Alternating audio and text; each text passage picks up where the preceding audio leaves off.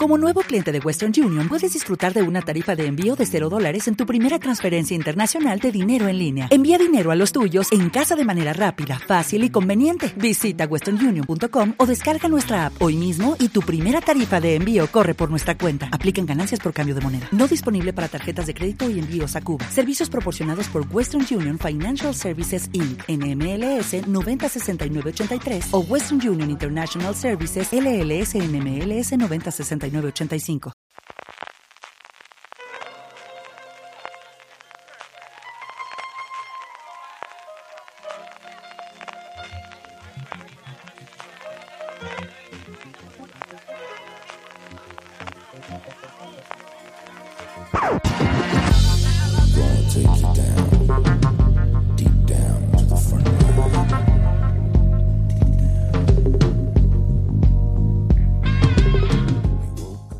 Bienvenidos a Top, el programa de fuera de series donde hacemos estas listas relacionadas con el mundo de las series de televisión que tanto nos gustan.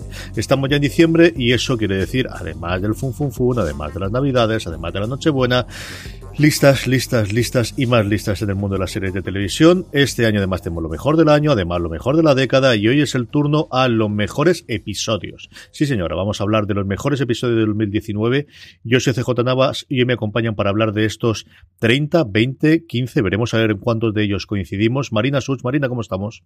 Muy buenas CJ, ¿qué tal? Y Valentina Morillo, Valentina, ¿cómo estamos? Yo estoy bien, hola, ¿qué tal? Marina, ¿cuántos crees que vamos a coincidir? Eh, yo creo que va a haber tres o cuatro que seguro que coincidimos. Y luego es que lo bueno de las listas de episodios es que son, acaban siendo muy variadas. Porque a cada uno nos pueden gustar episodios distintos. Y aunque va a haber consenso, yo creo que en eso, tres o cuatro, tres o cuatro no lo sé, pero dos o tres seguro que hay consenso. Y luego lo demás, pues eh, cada uno ha estado viendo cosas diferentes. Valentina, ¿cuánto te ha costado hacer la lista?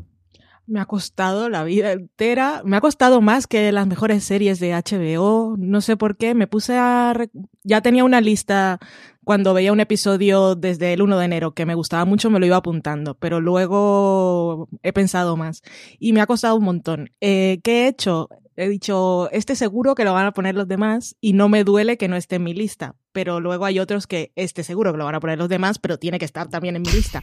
Entonces no lo sé. Luego también te parto yo con una desventaja, que es ventaja también, es que el mejor episodio de Watchmen, en el momento que estamos grabando, yo aún no lo he visto, así que no lo puedo poner y eso me ha dejado un hueco libre. Pero alguien que vea luego el post y diga, esta mujer no ha puesto Watchmen, no se entera de las series, pues mira, es lo que hay. Pero es que no lo he visto y si no lo he visto lo puedo poner. Es que cada día nos lo pone más difícil, Marina, porque además este finales de año estamos teniendo series con potenciales episodios. Valentina hablaba de Watchmen, yo añadiría además Mr. Robot, eh, que podrían estar perfectamente, pero en algún momento tengo que poner el corte, ¿no? En algún momento hay que poner el corte y eh, yo también he ido, haciendo un poco lo que dice Valen. Ha habido algunos episodios que no los he incluido en mi lista porque espero que los tengáis vosotros.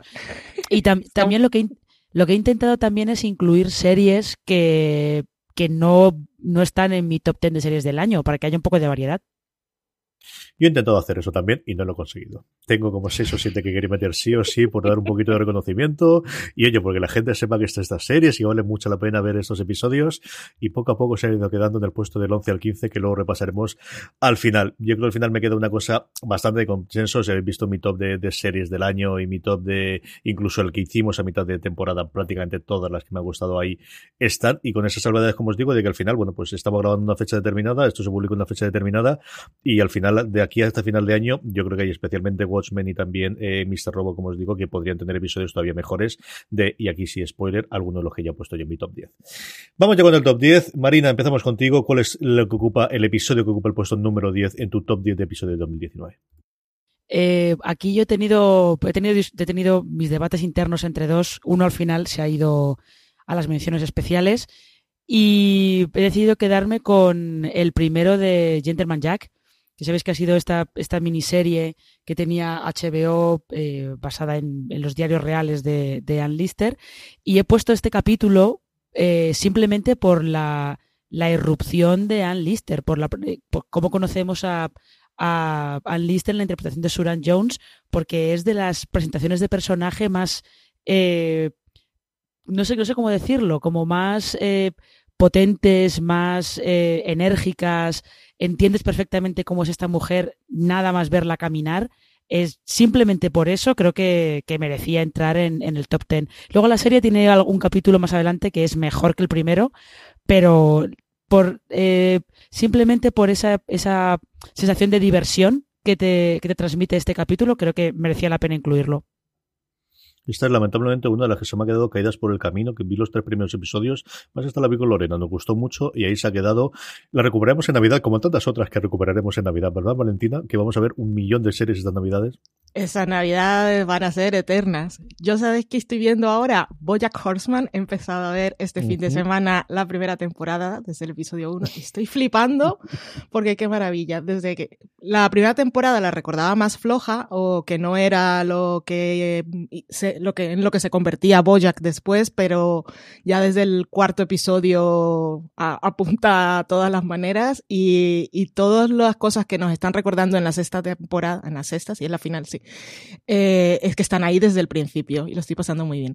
Pero bueno, eh, muchas cosas vamos a ver estas navidades. Eh, a mi Gentleman Jack se me quedó en las de bonus y esta que puse en el puesto 10 quería ponerla sí o sí, fue la primera serie que puse y era una de esas de quiero ponerla porque nadie habla de ella y también fue un maratón loco que vosotros en Slack fuisteis testigos, que fue Cheats Creek, que fue esta serie que nos descubrió las nominaciones de los Emmy, que nadie le prestaba atención y que empecé a verla por curiosidad y al final me he enamorado totalmente de ella, pues una serie de esas que un poco como las de Michael Schur, que mm, no tiene miedo a mostrar que sus personajes crecen y que se quieren y que quieres que les pasen cosas buenas.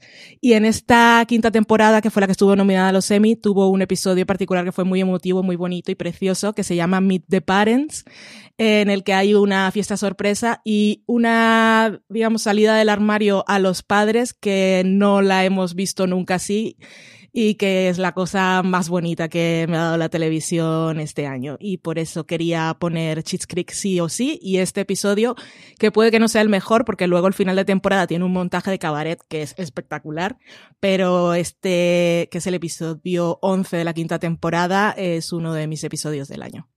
Y esta también es de la que te empecé a ver, nos divirtió mucho y esta yo creo que sí que iremos retomándola en Navidades. Mi décima, cuando he hecho la lista tengo situaciones en las cuales hay episodios que destacan dentro de una gran serie y tenía claro que era este y luego grandes series en las que no creo que haya un episodio muy por encima del, del resto y que no sabía cuál poner y que al final lo he puesto por un momento que a mí me llegase especialmente. Todo este rollo por deciros que en la que ocupa el puesto número 10 es el primer episodio de Fleabag. Y sí, he cogido el primer episodio en vez de alguno de esa relación entre Fleabag y el Hot Priest porque la escena del baño entre las dos hermanas me parece lo mejor que ha hecho y mira qué complicado esta mujer en toda la serie. No lo esperaba absolutamente nada, me dio un puñetazo en el estómago absoluto y me encantó ese momento y al final cuando recuerdo la segunda temporada, incluso cuando recuerdo toda la serie, sigue siendo la escena la que vuelvo una, y otra vez, ¿no? Desde ese cambio de la risa más eh, alocada que tiene la serie a ese momento dramático y durísimo que ocurre en ese aseo, en esa comida familiar. Así que eso, no sabía exactamente dónde ponerlo. Eh, Flipa yo creo que al final es una de estas series que mantiene el nivel y que no tiene un episodio, para mí al menos, en el que puedas decir destaca por el resto de los otros cinco de cada una de las temporadas, pero quiere meterla sí o sí y ocupa el puesto número 10, el primer episodio de esta segunda temporada de Fleabag. Marina, tu noveno. Eh, bueno, yo, quería puntualizar, CJ, que ya sabes que hay una serie que creo que se va a quedar en los bonus de, esta, de este listado, que ya tiene Fleabag, utiliza Fleabag como un verbo. Para, hacer, para hacer referencia de, ¿te gusta un sacerdote católico? Eso lo llaman Fleabagging, que lo sepáis. Pero esto ya lo veíamos desde el primer episodio de la serie. Yo dije, ¿qué está pasando con los curas en la ficción norteamericana? Ya, ya. ya viendo al pájaro espino. Un, poquito sí, yo creo que ese es el, morbo. Pero bueno, reconduzcamos esta conversación. Eh, mi noveno es para, es para. Es para una de las series de Apple que yo eh, debatía mucho si meter alguna en mi, en mi top ten. Y al final sí que quería meter una en concreto en, en el de episodios, que es el cuarto episodio de Para toda la humanidad. Se titula Prime Crew.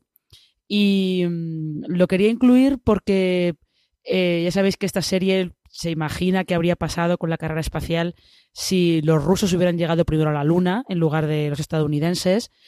Y eh, entre todas las cosas que utiliza la serie de cosas que podrían haber pasado y que no pasaron y que ellos las cuentan como si hubieran pasado de verdad, está la inclusión de mujeres en el cuerpo de astronautas mucho antes de, de cuando entraron finalmente en la NASA y además eh, una de ellas acaba, acaba volando en una misión Apolo. Y este capítulo lo he querido incluir justo por el retrato que se hace de esa mujer que mm, intenta quitarle, como que intenta quitarle hierro al asunto, dice que ella solo es, un, es una piloto, que, no la presionen tanto porque no es tan importante que ella esté en esa, tripulación. Hasta que empieza a ver la respuesta que que ella esté en esa tripulación tiene en, la gente, en el resto de empleados de la NASA y en, y en el público. Y es entonces cuando ella se da cuenta de que tiene que tomar su trabajo mucho más en serio porque eh, ese trabajo tiene una repercusión en, en, la sociedad, en cómo la sociedad está viendo el programa espacial en general y a ella. Y, creo que por eso, por ese, por ese retrato y por otras, un par de cositas que pasan en el capítulo que no voy a contar más porque ya estoy desvelando demasiadas cosas, quería incluirlo en, en, la lista porque es una serie que yo me da la sensación de que a mí me está gustando bastante porque yo más o menos controlo un poco de ese tema. No sé qué pasará con la gente que no tenga ni idea si le interesará o no. Y me parece que eh, todo lo que están tratando de la gente que no eran los astronautas eh, All American que volaron realmente al espacio, cómo esa gente que no entra en ese grupo, cómo trabajan en la NASA, cómo se integran ahí, me parece que es eh, lo que está más logrado de toda la serie. Estas son las que tengo allí pendientes. A mí me gustó muchísimo el tercero y ya si me dices tú que el cuarto es mejor todavía que ese, tengo que cogerla sí o sí. Yo sé que la crítica americana que lo vieron todos hablaba muy bien del séptimo, del octavo, algo futurisle. Pues esto, las cosas que no van a pasar, que al final estamos haciendo la lista cuando la estamos haciendo. Valentina, tu novena. Mi novena es un episodio de Bojack Horseman, esta sexta temporada, que a mí me ha tocado muy adentro, me ha dejado rotísima, lo he pasado muy bien. Podría ser el episodio más divertido y que en lo formal, sin ser como aquel episodio bajo el agua, es el más juguetón, que es el episodio de la fiesta sorpresa, que es una charada bastante divertida. Pero yo he elegido el último episodio de esta primera parte de la sexta temporada, que es el octavo, porque mm, no me lo esperaba. Eh, tal como me estaban planteando esta primera parte de la temporada final de Bojack Horseman, era un proceso de redención para el personaje que me parecía que estaba bien y lo acepté desde el principio. Y luego ese último episodio te baja la realidad y la serie te recuerda que quizá eh, le has cogido cariño al personaje y estabas dispuesto a aceptar todo ese proceso. Y la serie dice, nosotros nos vamos a hacer cargo de los, todas las acciones de Boyack desde la primera temporada y, y, vamos a ponernos serios y autoconscientes y te deja así como roto, rota en mi caso, y luego dices, no sé qué va a pasar a, en los episodios que quedan, pero voy a sufrir y voy a sufrir bien. Así que me quedo con ese último episodio de esta primera parte de la sexta temporada de Boyack Horseman por, porque me sorprendió y me sorprendió para bien. Mi novena es, bueno, yo creo un episodio que cuando eh, se emitió todos, al menos en la crítica lo comentamos, yo creo que después la serie fue quizás oscurecida pues por dos o dos, tres de los grandes éxitos que hemos tenido, hacia cierto punto Juego de Tronos, pero fundamentalmente por Chernobyl y Fleabag, y estoy hablando del primer episodio de Years and Years.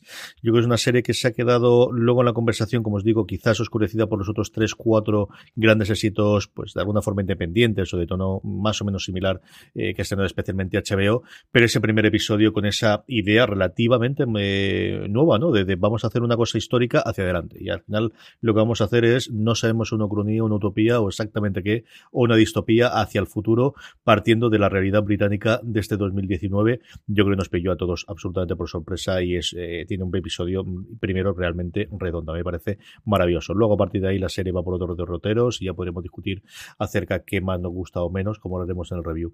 Pero yo creo que ese primer episodio, desde luego, fue pues eso, la, la vuelta de Russell T. Davis, al que yo adoré el año pasado con su miniserie de tres episodios sobre el, el, escándalo eh, británico, Over English Scandal. Yo creo que volvía en plena forma y demostrando, pues eso, la, la, la cantidad de, de, guionistas británicos que están en un momento absolutamente maravilloso. Tenemos a él, tenemos a Peter Morgan en The Crown, tenemos a, los creadores de, Succession. Eh, es un gran momento para la escritura y de las series británicas y desde luego Years and Years yo creo que también lo demostró. Ese es mi noveno episodio favorito de este 2019. Marina, tu octavo. Em, bueno, Years and Years además probablemente sea la serie que ha generado más angustia existencial eh, este año, ¿eh? O sea, así porque sí. Y el primero es de los que más ansiedad daba, daba en mm. ese aspecto, ¿eh? Se pasa muy mal viendo esa Yo creo que a mí se me olvidó poner Years and Years en las series del año. Creo que ahora que, que la has mencionado, creo que ni siquiera me acordé cuando estaba haciendo la lista con lo que me costó aquella. Mm, en fin. bueno, ¿qué se le va a hacer? Em, mi octavo es para, para un capítulo de una miniserie que ha sido un año muy bueno en cuanto a miniseries, este 2019. Y yo he querido quedarme con el séptimo episodio de Fossi Verdon, eh, que se titula Nowadays. Y mm, he querido quedarme con él porque sabéis que esta miniserie eh, cuenta un poco la, relación personal y profesional entre Bob Fosse y Gwen Verdon. Y mm, sobre todo este, el séptimo, he querido quedarme con él porque eh, lo que te cuentan es el montaje de Chicago, el montaje de, la obra original de Chicago, y te lo entrelazan con eh, un retrato de, de, Gwen Verdon en el que la ves a ella intentar ser otra vez relevante, en la que eh, te cuentan las cosas que ella ha dejado atrás en su pasado, porque además las ha dejado atrás, ha querido olvidarse de ellas prácticamente y hacer como que, como que no existían y le da a, Michelle Williams, yo creo que es el capítulo que le dio el, Emmy a Mejor Actriz en, Serie Limitada, y es, eh, es un gran episodio.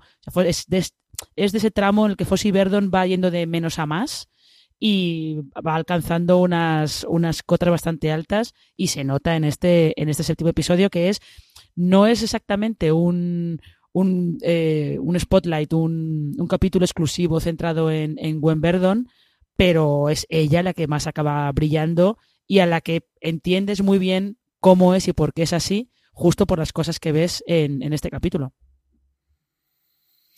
otra de las que tengo que retomar porque lo dejé. Mira que lo he estado disfrutando muchísimo y esta le pesa los, los episodios que son extremadamente largos para lo que cuenta posteriormente. Pero eh, tengo, tengo ganas de, retomarla, madre mía. Llevamos todavía por el 8, ya llevo como cuatro series que tengo que retomar. Ay, Dios mío, qué fatal. Valentina, dame otra más que me haya dejado a mitad de que tenga que ver estas navidades, anda.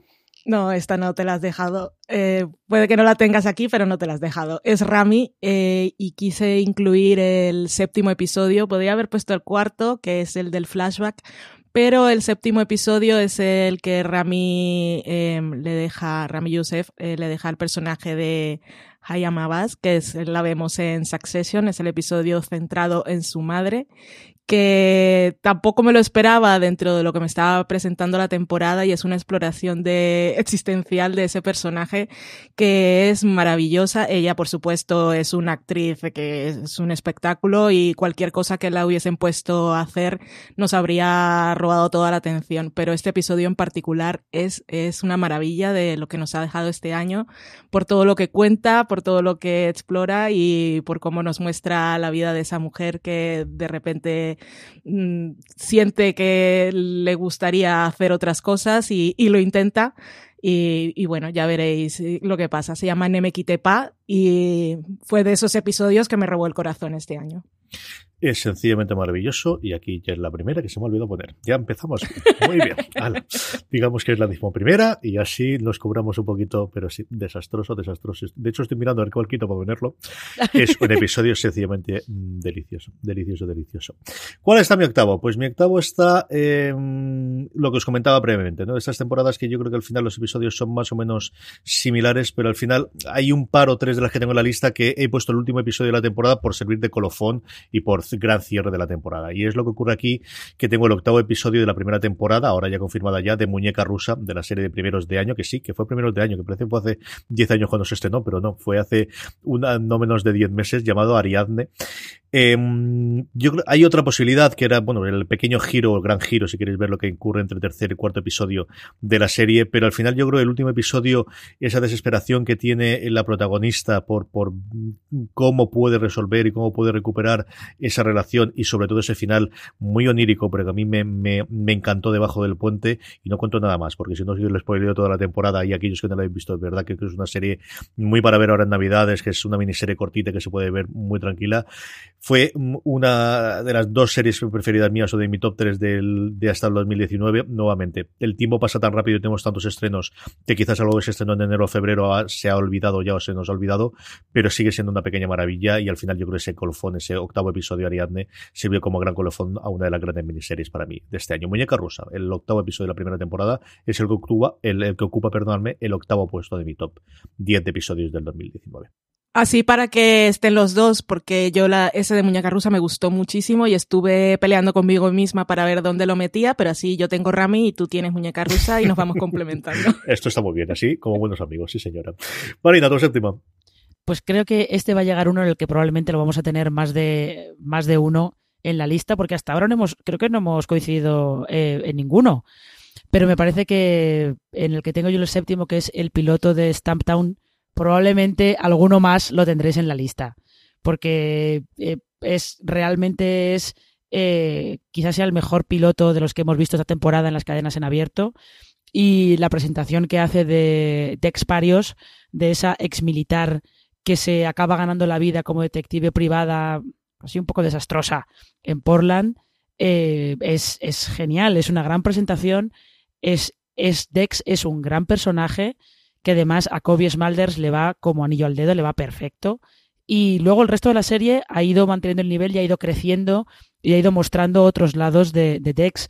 Pero este primer capítulo creo que eh, transmite muy bien además eh, esa, esa atmósfera de, de, noir, pero de noir un poco con cierto toque humorístico, que recuerda un poquito a, Terriers, aquella malograda serie de FX que, que merecía, había, merecía mejor suerte en su momento, se estrenó quizá demasiado pronto, pero creo que este, este piloto me parece más que tiene un título genial que se llama Forget It Dex, It's Stamptown. Es así como un, una expresión muy, muy de cliché, ese tipo de series de olvídalo Dex, esto es Stamptown pues creo que encapsula bien lo que, lo que es la serie y lo que es ese primer capítulo. Es una maravilla de episodio. Los primeros 4 o 5 minutos, yo creo que es de los mejores que he visto esta temporada desde luego en televisión.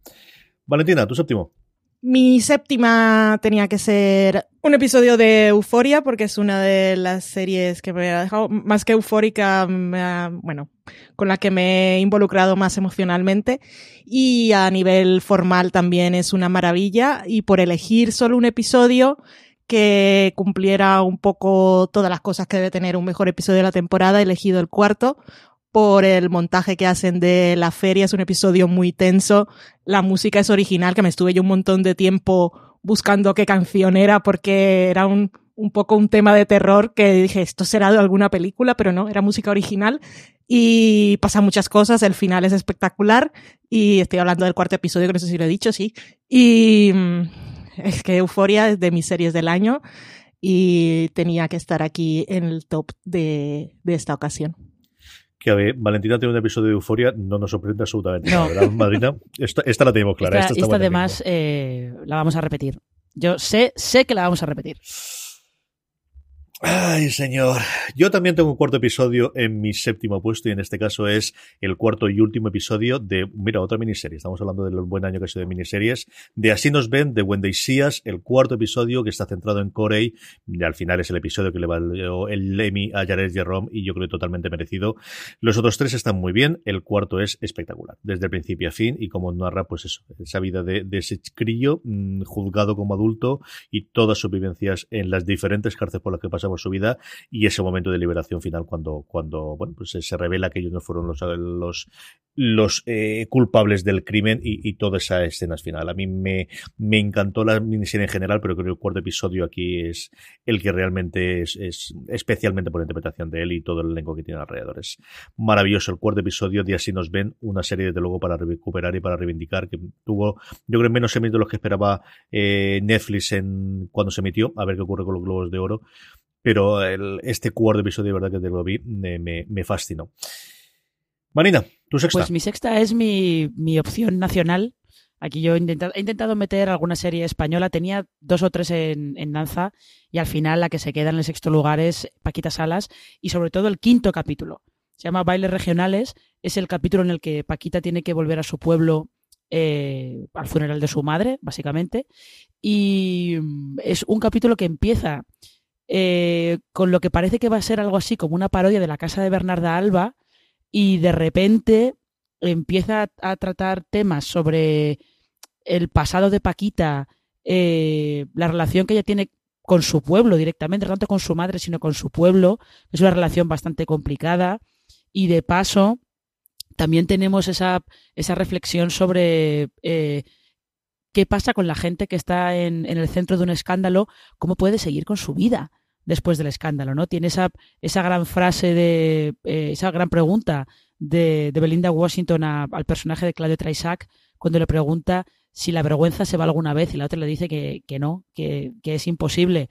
Es un eh, capitulazo y, y, por supuesto tiene, tiene muchos buenos momentos como, como toda esa tercera temporada de Paquita, que yo estaba dudando entre este y el episodio de la fiesta en la que Magui se emborracha como una perra y se pone a hablar catalán, dice calma, calma, calma, pero no, me he querido quedar con, me he querido quedar con el, el punch emocional que tiene, que tiene este quinto capítulo. Valentina, tu sexto. Yo a Paquita me la dejo para un artículo que hago yo fuera, fuera de fuera de series, pero en Medium, que es el de momentos del año, y ahí meto todo lo que no he podido meter en el resto de listas, que mira que tenemos oportunidades, pero siempre se quedan cosas fuera, y ahí tengo a Paquita. Y en mi sexto puesto tengo, lo acaba de mencionar CJ, tengo Así nos ven, que hago un spoiler ya y dejé fuera Chernobyl, por meter así nos ven, porque el resto de cosas tenía que ponerlas sí o sí.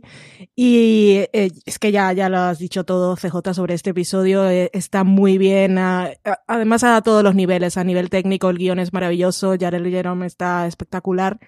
Y además te sirve como cierre emocional para, bueno, empieza, el punto emocional empieza a dejarte roto, pero como cierre emocional de todo lo que has visto en la serie y de todo lo que has conocido y vivido ahí un poco de primera mano de lo que sufrieron todos estos personajes. Es, un gran, gran, gran episodio y tenía que estar en la lista.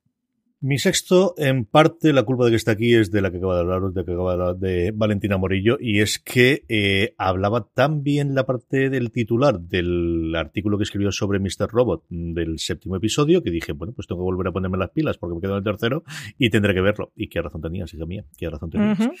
eh, a mí me ocurre también exactamente lo mismo que quizás el, el cuarto, el cuarto, el quinto, no recuerdo de, de cabeza, que solamente tenemos eh, palabras habladas, sí que hay sonidos, y además ayuda muchísimo. El quinto que se escuchen solamente dos momentos al principio y al final, que es, bueno, pues lo que quizás estamos más acostumbrados a que nos van a hacer el equipo de Mr. Rodo con Sam Smile en la cabeza, ¿no? Vamos a intentar hacer, pues el año pasado tuvimos uno con una toma única durante un plano secuencia durante todo el episodio y ahora tenemos este en el que simplemente hay dos momentos hablados al principio y al final del episodio. Pero el séptimo, que es una obra de teatro, es realmente una obra de teatro en cinco actos, en dos escenarios, que es dentro de la misma casa, es mm, sencillamente maravilloso.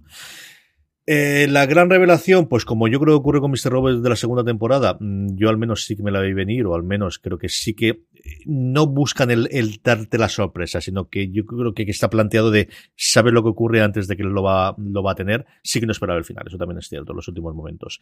Y nuevamente es pues esa labor de interpretación que se nos ha olvidado o, o, que de vez en cuando se nos olvida, que al final se llevan todos los parabienes los actores de Mr. Robot por una razón, y es que son sencillamente maravillosos fuera de Rami Malek. O sea, yo lo que quiero recomendar aquí es fuera del que ya sabemos, ya ha llegado hasta el Oscar y se ha ganado los Emmys y el Globo de Oro en su primera circunstancia, pero el elenco de actores que tiene alrededor y especialmente de actrices en este último episodio es sencillamente apabullante. El séptimo episodio de Mr. Robot, a ver cómo nos termina esta última temporada de una serie que está muy fuera del radar eh, comparado con lo que estuvo la primera temporada, pero lo suficientemente alta para que esté en el puesto número 6 de mi top de episodios del 2019. Marina, que estamos ya en la mitad. ¿Cuál pues es tu quinto? es justo el capítulo que yo eh, quería incluir y por el que no he metido ningún episodio de Chernobyl, porque bueno, Chernobyl se queda para mi top 10 del año. Pero aquí yo sí que quería incluir el primer episodio de Creedme, de esta miniserie de Netflix que está basada en, en una historia real de una, una adolescente que denuncia que, que, la han atacado en su piso y la han violado y nadie la cree. Eh, y luego más adelante sigues a unas policías que investigan un caso muy parecido. Y el primer episodio está centrado solamente en esta chica.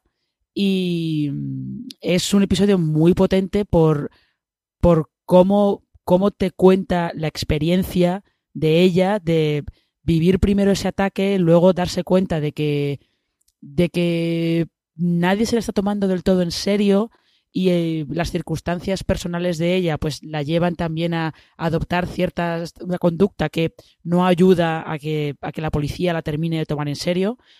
Eh, es un episodio realmente emocionalmente es muy potente y yo creo que no solamente es cuestión de, de la dirección y del guion, sino que está centrado en una actriz que es Caitlin Dever, que es eh, fantástica, que además ha tenido un año muy bueno entre esta miniserie y, y la película Booksmart o Super Empollonas, como la han llamado en, en España, ha tenido un año realmente eh, destacable. Y, y, sí que quería por lo menos tener este esta mención para ese inicio de Creedme porque, porque me parece que muestra cómo hay que tratar un tema tan complicado como es son eh, las agresiones sexuales y lo, lo toca de una manera eh, con mucho tacto, sin que sea morboso y todo centrado en, en una víctima que a la pobre eh, es que no paran de pasarle cosas malas. Ahí es verdad que puede ser llegar un poco deprimente, pero la vida es así.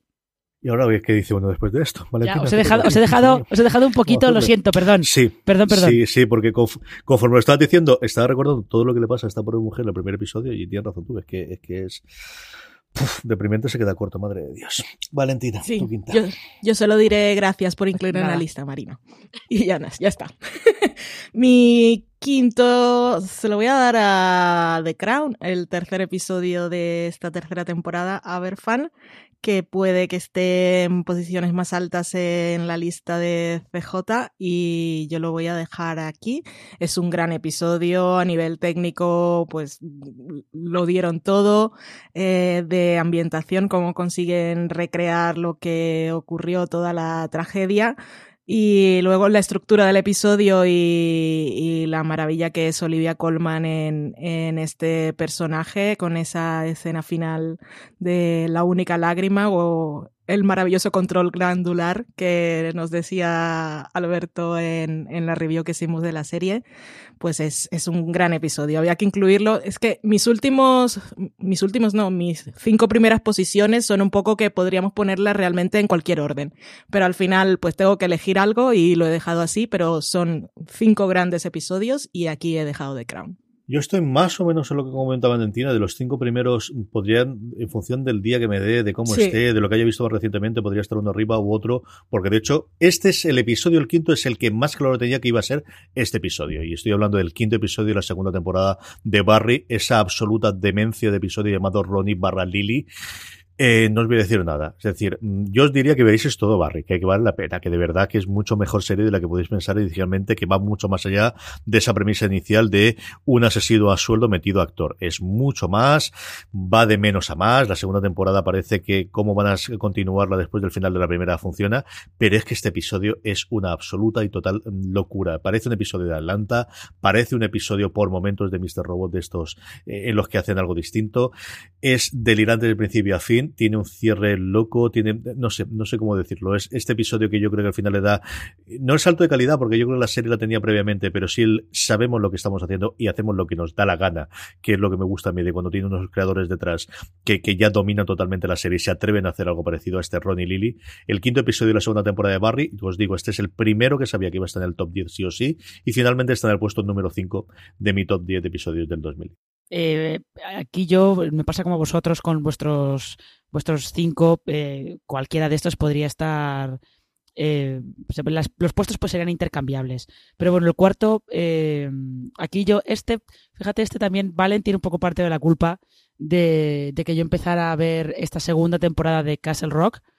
Eh, y es cierto que el primer episodio de esta segunda temporada, el capítulo en el que conoces a Annie Wilkes y a su hija y conoces sus circunstancias, eh, porque está viajando por, por, todo Estados Unidos acompañadas de esa Let the River Run que estaba en, en, la banda sonora de Armas de Mujer, es una presentación de personaje fabulosa también y es un gran episodio, es un gran capítulo, porque te deja muy claro no solo quién es Annie Wilkes, sino que te deja muy claro cómo va a ser la temporada a partir de este momento.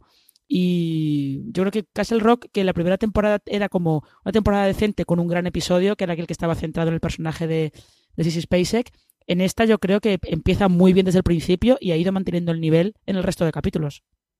Sí, yo coincido contigo que es mejor temporada en general y que, como decía Valentina, al final nos, nos obliga a la gente a, ver los episodios. Valen, esta labor evangelizadora que estás haciendo últimamente es impagable, hija mía. bueno, bueno, hay que contagiar. A mí me gusta compartir las cosas buenas y a veces me paso un poco de eufórica y la gente dirá, uy, pero qué exagerada, pero cuando algo me sorprende, pues no me puedo contener. Más allá es que es que quiero compartirlo, es que no me puedo contener. Y ojalá no se me olvide este episodio de Castle Rock cuando algún día hagamos una lista de mejores primeros episodios, porque son de esas cosas que se te olvidan, pero es que de verdad está muy, muy, muy bien desde la primera escena, luego tiene giros, o sea, es, es maravilloso como primer episodio. Y bueno, y es que Lizzie Kaplan, bueno, en fin, ¿qué vamos a decir de ella?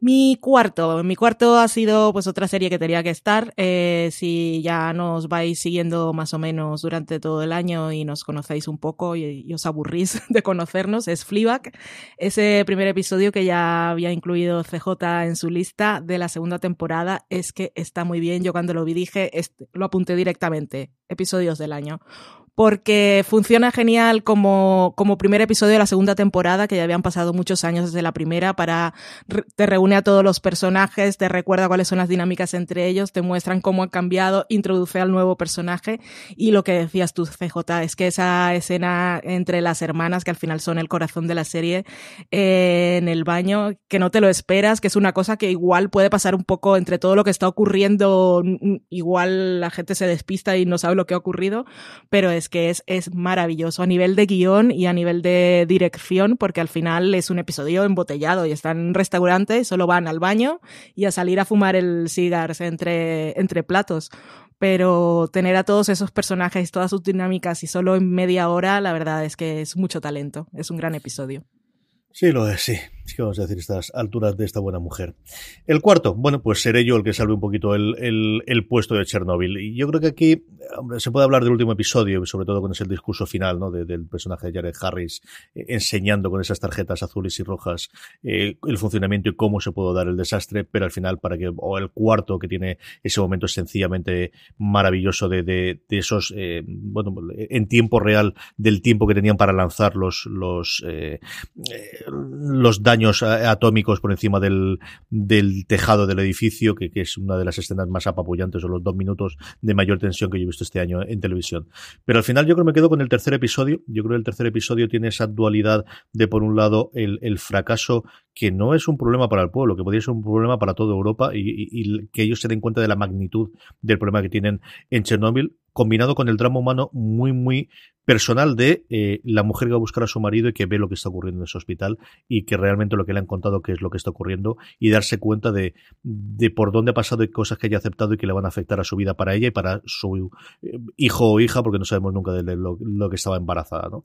Esa combinación de las dos, de, la gran escala y de los grandes problemas y de empezar a tomar grandes decisiones que afectan a la vida de millones de personas, incluidos los mineros, a ese drama simplemente personal de un personaje que hemos conocido en el primer episodio, yo creo que lo que le da el salto a Chernobyl y yo creo además este fue el episodio, por lo que yo recuerdo, yo aquí fui uno de los últimos llegados en ver la serie, el que fue el salto al menos a la conversación anecdótica de alrededor. De nosotros comentarlos en relación y de yo tener gente pues de la universidad o de amigos míos o de lo que sea, empezaron a hablar masivamente y de recomendar la serie a partir de este tercer episodio de los cinco que simplemente de Chernobyl. Open Wide of Earth o Háblete en completo, no tierra, eh, el tercer episodio de Chernobyl es el que ocupa el puesto número cuatro de eh, mi top episodios de este 2019. Estamos en el top 3, estamos ya en el podium. Marina, pues, el tercero. Eh, antes del tercero sí que quería comentar que ese tercer capítulo de Chernobyl, porque yo, eh, los screeners que nos pasó HBO eran los tres primeros, y con los dos primeros yo los veía de, vale, esta serie está muy bien, y el tercero era de, esta serie uh -huh. es algo más.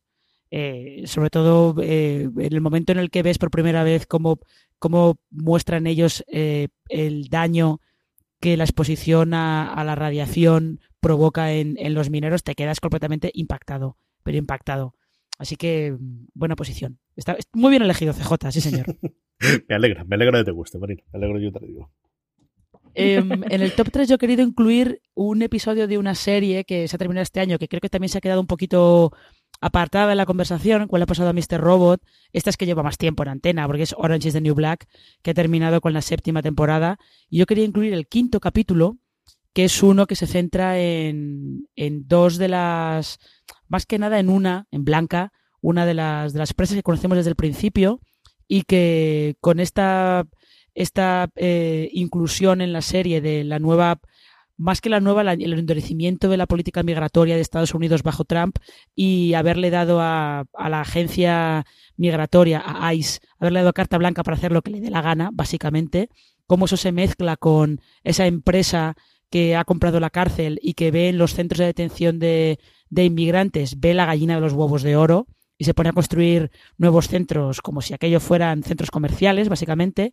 Y es un capítulo en el que tú sigues a Blanca en sus intentos por no ser deportada. Eh, y lo ves a ella con otra, otra presa que está allí con ella. Y ves como las dos intentan, eh, intentan encontrar la manera de que no las deporten en un sistema que es totalmente kafkiano, en el que ellas eh, hagan lo que hagan, siempre tienen las de perder, nunca son capaces de, de estar en una posición de, igualdad con el sistema, porque el sistema está, está todo amañado en su contra. En ese aspecto, este lado de Orange is New Black se parece bastante a The Wire. Y yo sí que quería, quería romper una lanza por, por la última temporada de la serie, porque creo que ha estado a la altura de, de sus primeras temporadas y sobre todo esta trama de, de ICE y de estas presas que son deportadas muchas veces a países en los que no han estado nunca porque eh, salieron de allí cuando eran bebés o nacieron directamente en Estados Unidos, pero son sus padres eran ilegales, eh, le da de repente como el peso ese de la vida real se mete dentro de la serie y, y lo maneja bastante bien. Valen, tu tercera. Gracias otra vez, Marina, por incluir otra serie que debería estar y no ha estado. Eh, mi tercera es Mr. Robot, el episodio que mencionaba CJ antes. Podría también haber incluido el quinto, que es el que no tiene diálogos. Podría haber incluido el cuarto, que es un episodio en el que van tres personajes de noche por el bosque, que también tiene un giro final muy emotivo que me sorprendió. Que es algo que está haciendo esta temporada de Mr. Robot, que está yendo más a, a los personajes, eh, porque siempre ha tenido una trama que es un poco grandilocuente y conspiraciones y grandes, grandes cosas que hay que hacer y planes que hay que cumplir y irse al centro de los personajes esta temporada creo que está siendo un, acierto.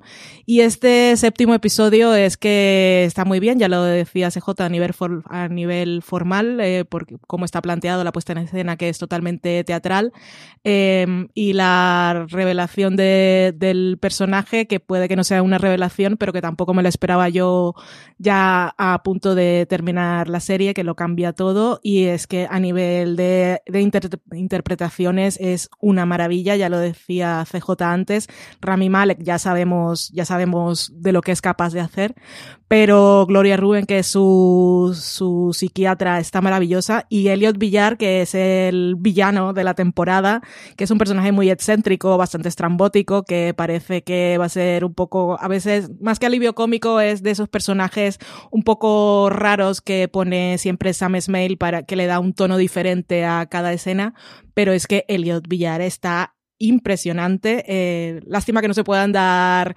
Emmys a todos los actores, pero es un actor que se ha ganado una nominación como actor secundario, pero no se la van a dar, seguramente.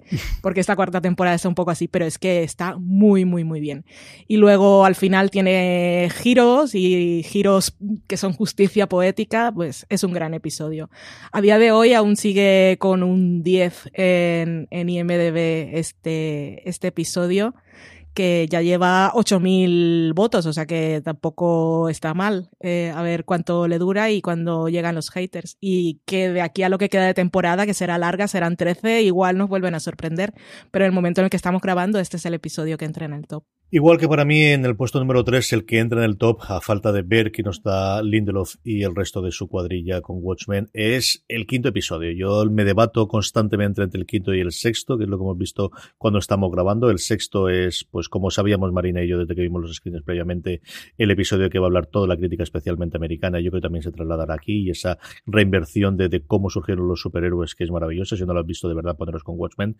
Pero a mí al final siempre vuelvo al quinto y vuelvo al quinto por, por la cercanía del personaje personaje, por recordarme a The Leftovers, porque creo que al final es un episodio se cerrado maravilloso y como cuenta pues esa eh, el hecho traumático y como algo que te ocurre en un momento dado de la vida te afecta para, para a partir de ahí absolutamente a todo. Junto con la combinación, sí, con calamares gigantes y estas cosas que tiene Watchmen también que te muestra. Como os digo, yo creo que todos los episodios a partir del tercero y con la introducción del personaje de Jen Smart eh, como, como June podría ser, eh, como Lowry, perdóname, podría ser eh, estar perfectamente en el top. Al final si tengo que quedarme con alguno de todos ellos, desde el tercero hasta el sexto me quedo con el quinto al final, muy, muy seguido, muy cercano del sexto, que yo os digo yo que estará en muchísimos, especialmente los top 10 de, los críticos americanos, eh, será que esté mucho, muy alto. Pero el mío es el quinto, es eh, Pequeño Miedo del, Rayo o Poco Miedo al Rayo, que recordar que era la traducción que tuvieron aquí, Little Fear of Lightning. Hablamos largo y tendido de él en el recap que hacemos eh, Francis y yo en audio, en el recap que hace en el texto eh, Álvaro y, y, Marina también habló un poquito sobre él en ese artículo que le dedicó a qué ocurría con, con el personaje. El quinto episodio de esta, pues espero que sea primera temporada de Watchmen, es el puesto, el, el, el episodio que ocupa el puesto número 3 de mi top episodios del 2019. Marina, Aquí vamos a empezar a repetir porque yo en el 2 tengo el cuarto episodio de Euforia que ya lo, lo ha mencionado antes Valen.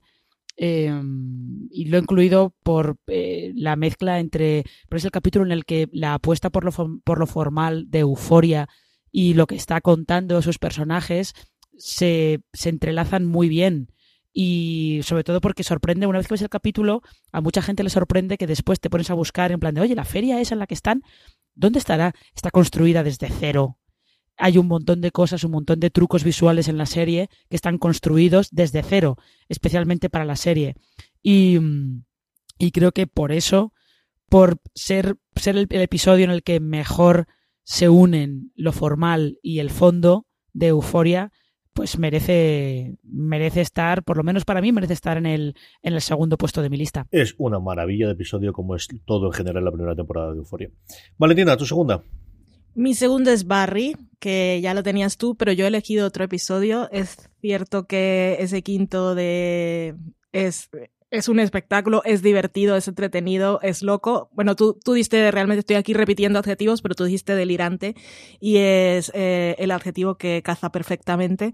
Pero yo me voy a quedar con el final de la temporada uh -huh. porque, porque pasan muchas cosas muchas cosas importantes para todos los personajes. Es un gran episodio para Sally en el que consigue, eh, pasan esas cosas de consigues lo que quieres pero no es lo que necesitas o te sorprendes descubriendo que lo que querías igual eh, en realidad va, va en contra de, de, lo que eres. Y por supuesto el cliffhanger que nos dejan para la tercera temporada eh, que cada vez se va poniendo todo mucho más complicado. Y es un poco como Bojack, que te encariñas con el personaje, pero al final pues pasan cosas y hay que hacerse cargo de ellas. Y me quedo con ese octavo episodio de la segunda temporada de Barry qué barbaridad de final. Y yo además, cuando vi el, el, el, final, digo, no puede ser que vuelvan a dejarnos un final tan, tan, tan, tan como nos dejó la primera. Y los sinvergüenza lo consiguen, ¿eh? Es impresionante, impresionante. Y yo creo que ese además contiene, Valentina, la mejor escena de acción que yo he visto este año en televisión, ¿eh? Sí, sí, es loquísimo. También lo tiene, claro, se me había olvidado, pero es maravillosa. Es brutal, brutal en cuestión de 10 minutos de es que era asesino. Os recordamos que este señor era un asesino, era bastante bueno en lo suyo. Mi 2, uff, me ha costado el 2 y el 1 que quiero decir hoy. Mi 2 al final es ¿qué episodio pongo de esta serie que es mi serie favorita de este año, de Succession? Pues no sabía, pero al final yo creo que un poquito por lo que ocurre en él y por ser resumen de toda la temporada y sí, por el yate y por las gafas, ¿para qué voy a decir yo que también ha influido en su caso? He puesto el décimo episodio, el final de esta segunda temporada. Esto no es para llorar, this is not for tears gosh. Ese cierre, esas reuniones, ese quítate tú para ponerme yo, ese pasar la pelota de unos a otros, esos momentos entre padre e hijo y ese final sencillamente maravilloso en el que vuelve a retrotraernos al principio de la temporada y si me apuráis al principio de la serie. Succession es para mí la serie del año, también lo fue de alguna forma con su primera temporada, yo creo que está acabado de explotar absolutamente, es mi serie favorita y su décimo episodio y podría haber puesto algún otro más, pero yo creo que al final este es el mejor resumen, porque sí que creo que no hay ningún episodio que resalte por encima de otros, como podía ocurrir en, en alguna de las otras series. Es el décimo episodio de la segunda temporada de Succession, el que ocupa el puesto número 2 de mi top de episodios de este 2019. Marina, que hemos terminado, que estamos ya ahí, estamos ahí. ¿Cuál es el que está arriba del todo? Pues mira, si tú en el tú tenías puesto el quinto capítulo de Watchmen, yo en el puesto número uno he puesto el sexto capítulo de Watchmen. Em, porque es que eh, tiene muchas cosas. Eh, lo he incluido por lo que habla del peligro de la nostalgia, de, de, idealizar tiempos pasados como si fueran mucho mejores que ahora, por idealizar esas, esas historias fundacionales que tanto, que tanto gustan en Estados Unidos, de es que nosotros estamos creados sobre grandes héroes y grandes mitos, que luego en realidad pues eran personas normales y a veces muy despreciables. Y, y por esa, como bien decías tú antes con el quinto, por esa relectura de quiénes son los superhéroes, cómo son y, y al final cómo se cambia la historia para ajustarla a un tipo de relato que encaja más en lo que queremos contar. Que era un poquito también eso que decían en, en El hombre que mató a Liberty Balance, de eh, cuando los hechos se convierten en leyenda, imprime la leyenda. Con lo cual hay mogollón de cosas uh -huh. ahí en este sexto capítulo de Watchmen y ahí lo voy a dejar porque creo que lo que hay que hacer es eh, verlo y ver la serie. Es una serie que da para comentar, pero muchísimo y sobre muchísimos temas. Sí, señora, es una maravilla de episodio y a ver qué nos traen los tres últimos. Eh, Valen, ¿cuál está la arriba del todo? Pues antes de que yo pueda ir a ver ese episodio, que tengo muchas ganas de Watchmen, que por eso no está en mi lista, mi primero es tu segundo, CJ, es el final de temporada de Succession, que es una serie que me enloqueció este año, que no había visto su primera temporada y este año vi la primera y la segunda y luego volví a ver la primera y la segunda, o sea que he llegado tarde, pero he llegado con el acelerador puesto, la tengo revisionada ya. Y ese último episodio de temporada es que es perfecto porque reúne todo lo mejor de Succession. Eh, tiene momentos divertidísimos, tiene momentos súper románticos y profundos que no te esperas de estos personajes, como aquella escena del picnic en la playa, y tiene ese pero que es el mejor momento de todo el año en las series porque es sencillamente maravilloso. Así que ese es mi número uno de episodios de 2019. Pues mi uno, el único que podría estar por encima de Succession es The Crown. Y The Crown tiene un episodio que es el tercero, que a mí me afectó muchísimo y es por eso por lo que está arriba. Yo eh, creo que no puedo ser objetivo en el, puñetazo que me dio a mí cuando se ve el, hecho que ocurre en Aberfan, que es como se llama el tercer episodio, y que me llegó muy dentro, bueno, hasta el punto de que eh, cuando salí de ahí en medio me fui a abrazar a mis hijas y a coger a mi mujer, para que voy a decirte yo, muy parecido a lo que hace Tony con esa llamada de teléfono que hace en mitad del episodio. Es igual que toda la tercera temporada de The Crown y también la segunda y también la primera, aunque yo creo que realmente cuando corre ritmo la, la serie es a partir de mitad de la primera temporada especialmente una sencilla maravilla episodio a episodio, pero al final este destaca. Y como os digo yo creo que es mucho más personal y creo que será distinto dependiendo de cómo te pille el día de tu situación familiar, pero a mí me afectó muchísimo, muchísimo ver a ver fan y como comentaba antes Valentina, ese momento final de Olivia Colman, de sabiendo que estamos, claro, te aíslas y te sale el episodio y dices, esta señora tiene una cámara puesta encima, puede tener 30 o 40 personas alrededor y es capaz de hacer esto delante de cámara cuando ella quiere. Bueno, pues eso es ser una actriz, simple y llanamente. El tercer episodio de la tercera temporada de The Crown, A Fair Fan, es la que cierra mi top de episodios del 2019, es lo que ocupa en el puesto número uno, pero no se vayan todavía porque tenemos más, seguro que teníamos alguno más por ahí guardado, ¿vale? Eh, Marina, que se nos sí, ha quedado fuera, ¿verdad? Tenía tenía también por ahí el tercero de Chernobyl, que al final se ha quedado fuera. Tenía el cuarto de Vida Perfecta, que, que se ha quedado fuera también. Uh -huh. Tenía el tercero de Dickinson, esa fiesta que se montan en casa, eh, en casa de Emily Dickinson, que acaba acaba desvelando ciertas cosas que luego son importantes para más adelante. Y tenía uno también que no lo he incluido porque en España no está emitido todavía, con lo cual es probable que acabe entrando en nuestra lista de 2020, que es ese cuarto episodio de Evil, que es también emocionalmente es de los que te pegan más fuerte de, de, todo el año, pero como aún no se ha podido ver, pues se ha quedado fuera. Valen, tú tienes un montón si no estoy equivocado. Sí, pero es que estoy, estoy muy complacida porque entre los que hemos puesto y los que hemos dejado fuera, qué, qué año tan maravilloso. Estoy súper contenta uh -huh. de que nos dediquemos a los que nos dedicamos en este momento. Eh, además de todos los que ha dicho Marina, que también podrían estar y de los que ya ha incluido en sus listas, también tenía por ahí los finales de Catastrophe y de VIP. Tenía también, eh, que me sorprendió que no estuviera, el de Lo que hacemos en las sombras, el episodio este de los super cameos, que era muy divertido. Tenía también, eh, que no es episodio como tal, pero sí forma parte de la temporada, que es el musical en vivo de Crazy Ex Girlfriend, que cierra la temporada, que me gustó muchísimo. El final de la tercera temporada de Good Place. Y con eso yo creo que ya está, con todos los que hemos ido comentando, son los que se me quedan fuera.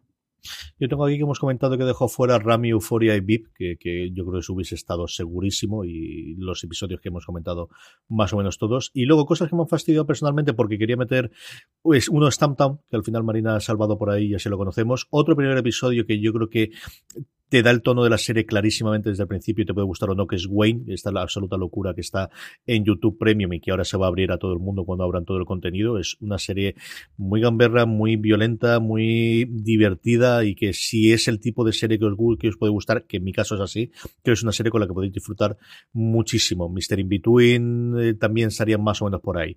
Luego, algo de The Good Fight, que es cierto que quizás no tiene un episodio que me gustase tanto individualmente como el año pasado, pero de quedarme con alguno hubiese quedado con el octavo, que es el que en el que Cart salva a, a Diane.